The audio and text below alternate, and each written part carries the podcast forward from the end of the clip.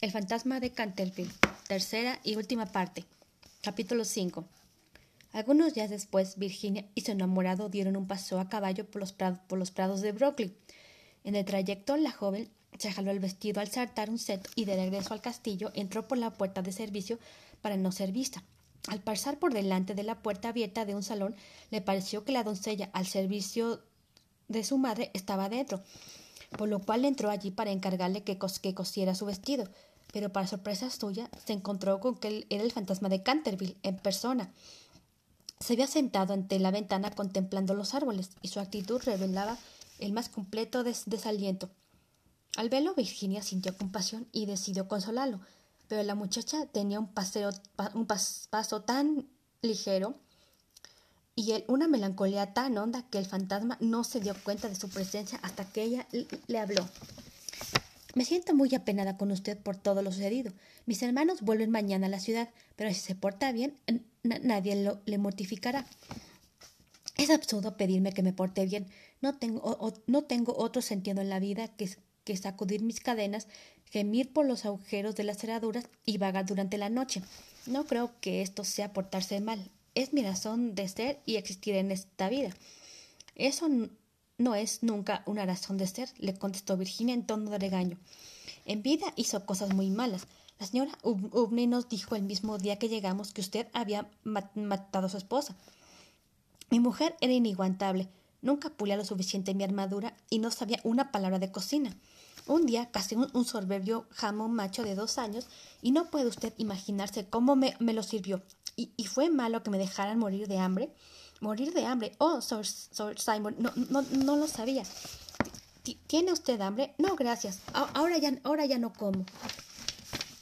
El fantasma de Canterville agradeció la amabilidad de Virginia, pero de paso aprovechó para quejarse amargamente de la falta de honora, honorabilidad de su familia. Dicho lo cual, Virginia aprovechó para reclamarle que le, hubiera, estado robando sus crayolas para mantener su ridícula mancha de sangre, llegando al extremo de utilizar el verde esmeralda cuando ya se había acabado todos los tonos de rojo. Sir Simon aceptó el regaño con cierta dulzura, pero se justificó diciendo que si su hermano Washington Otis no se hubiera empeñado en quitar la mancha día con día con su quita manchas sin rival, no habría tenido la necesidad de abusar de sus colores.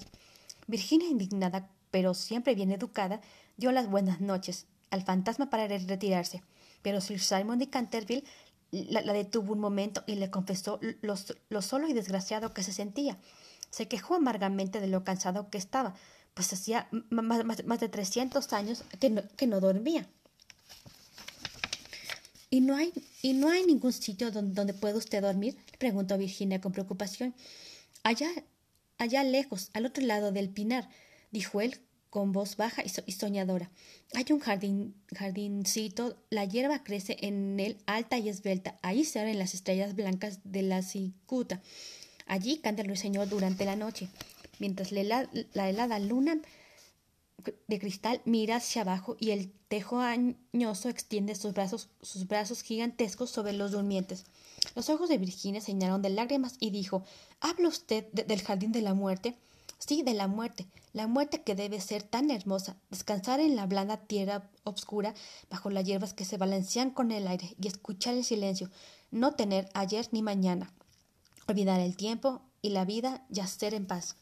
Entonces el fantasma le dijo que ella podía ayudarlo y, a penetrar las puertas de la muerte, porque el amor la acompañaba siempre, y el amor era más fuerte que la muerte.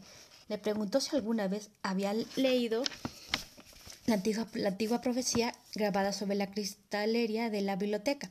Virginia le contestó afirmativamente e incluso le recitó los versos de memoria. Cuando una virgen rubia logra hacer brotar una oración de, de labios del pecador, cuando el almendro seco vuelva a dar flor y un niño deje correr su llanto, la casa entonces la casa entonces tranquila quedará y a, Canterville la paz retornará.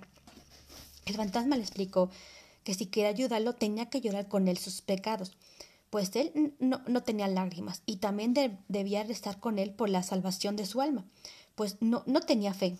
Entonces, sí, Virginia había sido siempre dulce, buena y tierna, como parecía. El ángel de la muerte lo, llevaría con él. Le advirtió también le advirtió también que durante el recorrido veía cosas espeluznantes, pero éstas no le causarían ningún daño, porque contra la pureza, porque contra la, contra la pureza de una niña no, no, no podrían hacer nada las potencias infernales. Y después de un largo momento de profunda reflexión, Virginia le dijo que no tenía miedo y que haría, y que haría lo que fuera en, en sus manos para que el ángel de la muerte se apiadara de él. Al escuchar esto, el fantasma se levantó de un brinco, lanzando un grito de alegría, y cogiéndole la mano con gentileza, la besó. Después la, la condujo por algunos pasillos y pasadizos del castillo. El fantasma le apretaba la mano con fuerza cada vez que aparecían ante ellos seres que intentaban evitar el avance de la muchacha gritándole Vuelve sobre tus pasos, Virginia, no sigas adelante, regresa. Apresuraron la, marcha y llegaron finalmente al frente al frente a un muro que, tras unas palabras extrañas del fantasma, se evaporó como una niebla y apareció una negra caverna. Deprisa, deprisa, gritó el fantasma, o será demasiado tarde. Y en, ese, mismo instante el muro se cerró nuevamente tras ellos y el salón de los tapices quedó solitario y en absoluto silencio. Al poco rato sonó la campana de la hora del té y como la señorita Virginia no aparecía, su madre, la, señora Otis, envió a uno de los criados en, su busca. Pero por más que la buscaron, no la encontraron. La señora Otis no, no, se preocupó mucho, pues pensaba que tal vez, y como era su, era su costumbre, Virginia estaría recogiendo flores en el jardín. Pero después de haber pasado algunas horas, la familia entera comenzó a preocuparse en serio. La buscaron por toda la casa, por el jardín y por las cercanías del castillo. El señor Otis recordó de pronto que unos días antes había permitido a un grupo de gitanos que acamparan en el parque.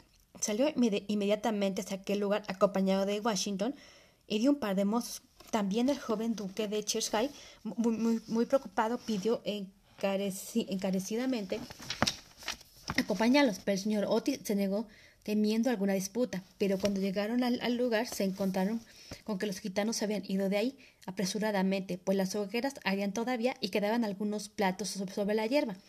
Regresaron deprisa al, al castillo y mandaron telegramas a todos los inspectores de policía del condado, rogando que buscaran a una muchacha raptada por unos vagabundos o unos gitanos. Después preparó su caballo y salió para continuar la búsqueda él mismo y no se había alejado demasiado cuando escuchó que otro jinete le seguía el paso. Era el, era el duque Cheshire, quien le dijo que no podía permanecer tranquilo y esperando mientras Virginia estaba desaparecida. El ministro se enterneció mucho y aceptó la, la presencia del joven. Las horas seguían transcurriendo angustiosamente para toda la familia, y, Virginia seguía sin aparecer. Encontraron finalmente a los gitanos y tras una municiosa inspección descubrieron que Virginia no se encontraba con ellos. Estaban todos tan consternados que incluso estos se ofrecieron a informar a la familia si sabían o, veían algo sospechoso. Cayó la noche y se reunieron todos, para comer. Fue una comida tristísima. El señor Otis ordenó que todo el mundo fuera a dormir, pues era imposible continuar la búsqueda de noche dijo, dijo y que al día siguiente telegrafiaría a Scotland Yard y pediría que le, mandaran inmediatamente a varios detectives. Pero en el momento en que salían del comedor, retumbó, a sus aposentos, sonaron las doce en el reloj de la torre y escucharon un crujido acompañado de un grito muy penetrante. Un trueno terrible sacudió el castillo y una música extraterrenal resonó en el aire. Un lienzo de pared se desplomó con estrépito en el rellano de la escalera y en el hueco apareció Virginia, muy pálida, llevando en las manos un cofrecillo.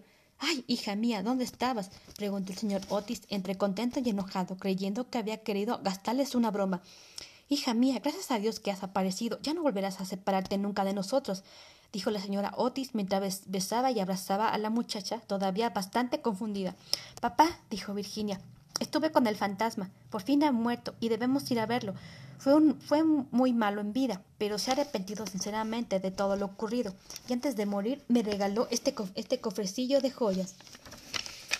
Volvió sobre sus pasos y penetró a través del hueco del muro, conduciéndolos por un corredor secreto. Por, fin, fin llegaron a una gran puerta de roble. En cuanto Virginia la tocó, ésta giró sobre sus pesados goznes y de pronto se hallaron en una reducida estancia de techo abovedado, junto a una argolla de hierro encadenado, había un esqueleto amarillento, tendido cuán largo era.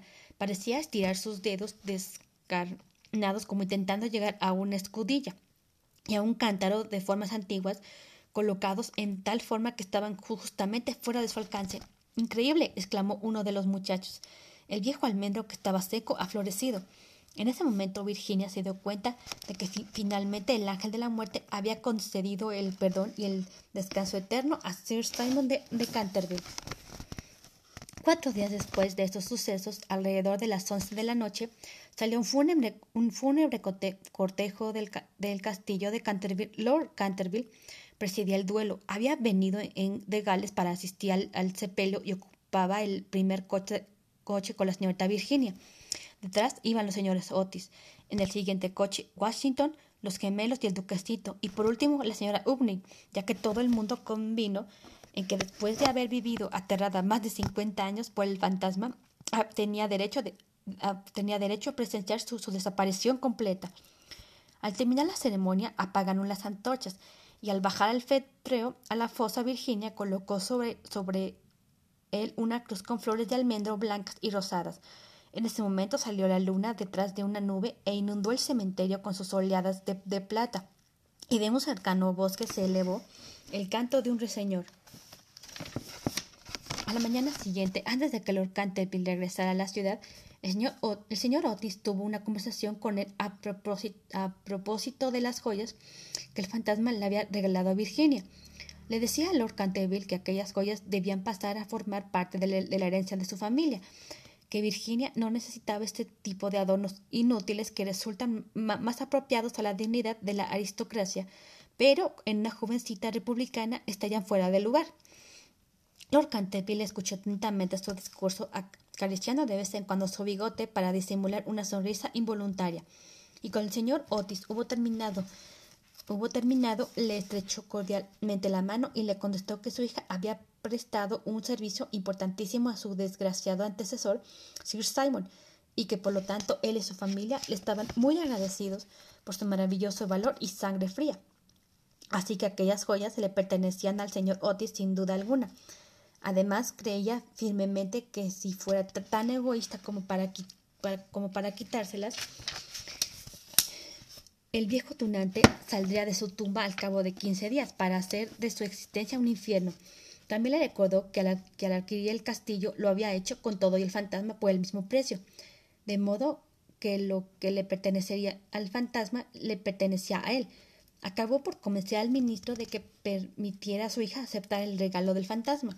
Años después, en, mil, en 1890, cuando la duquesita de Cherskis fue presentada por primera vez en la recepción de la reina con motivo de su boda, sus joyas fueron causa de admiración general. En cuanto tuvo edad para ello, se casó con el duquesito. Terminada su luna de miel, el duque y la duquesa fueron al castillo de Canterville y al día siguiente de su llegada, después del atardecer, se dirigieron al cementerio solitario, cerca al pinar, la duquesa llevó un ramo de magníficas rosas que esparció sobre la tumba. Se sentó en una columna caída mientras su marido, recostado a sus pies, fumaba un, cigarrillo, contemplando sus bellos ojos. De pronto tiró el cigarrillo y tomándola de la mano le, dijo que una mujer no debía tener secretos para su marido y que nunca le había dicho lo que, lo que sucedió mientras estuvo encerrada con el fantasma. Ella le pidió que no la obligara a contar lo ocurrido, Tan solo podía decirle que el fantasma le había hecho comprender lo que era la vida, lo que significaba la muerte, y por qué el amor es más fuerte que la muerte y que la vida. Entonces el duque se levantó, besó amorosamente a su esposa y le permitió guardar su secreto mientras, mientras le permitiera a él poseer su corazón. Y antes de concluir con el tema, le preguntó ¿Y se lo dirás algún día a nuestros hijos? Virginia se, se ruborizó. Fin.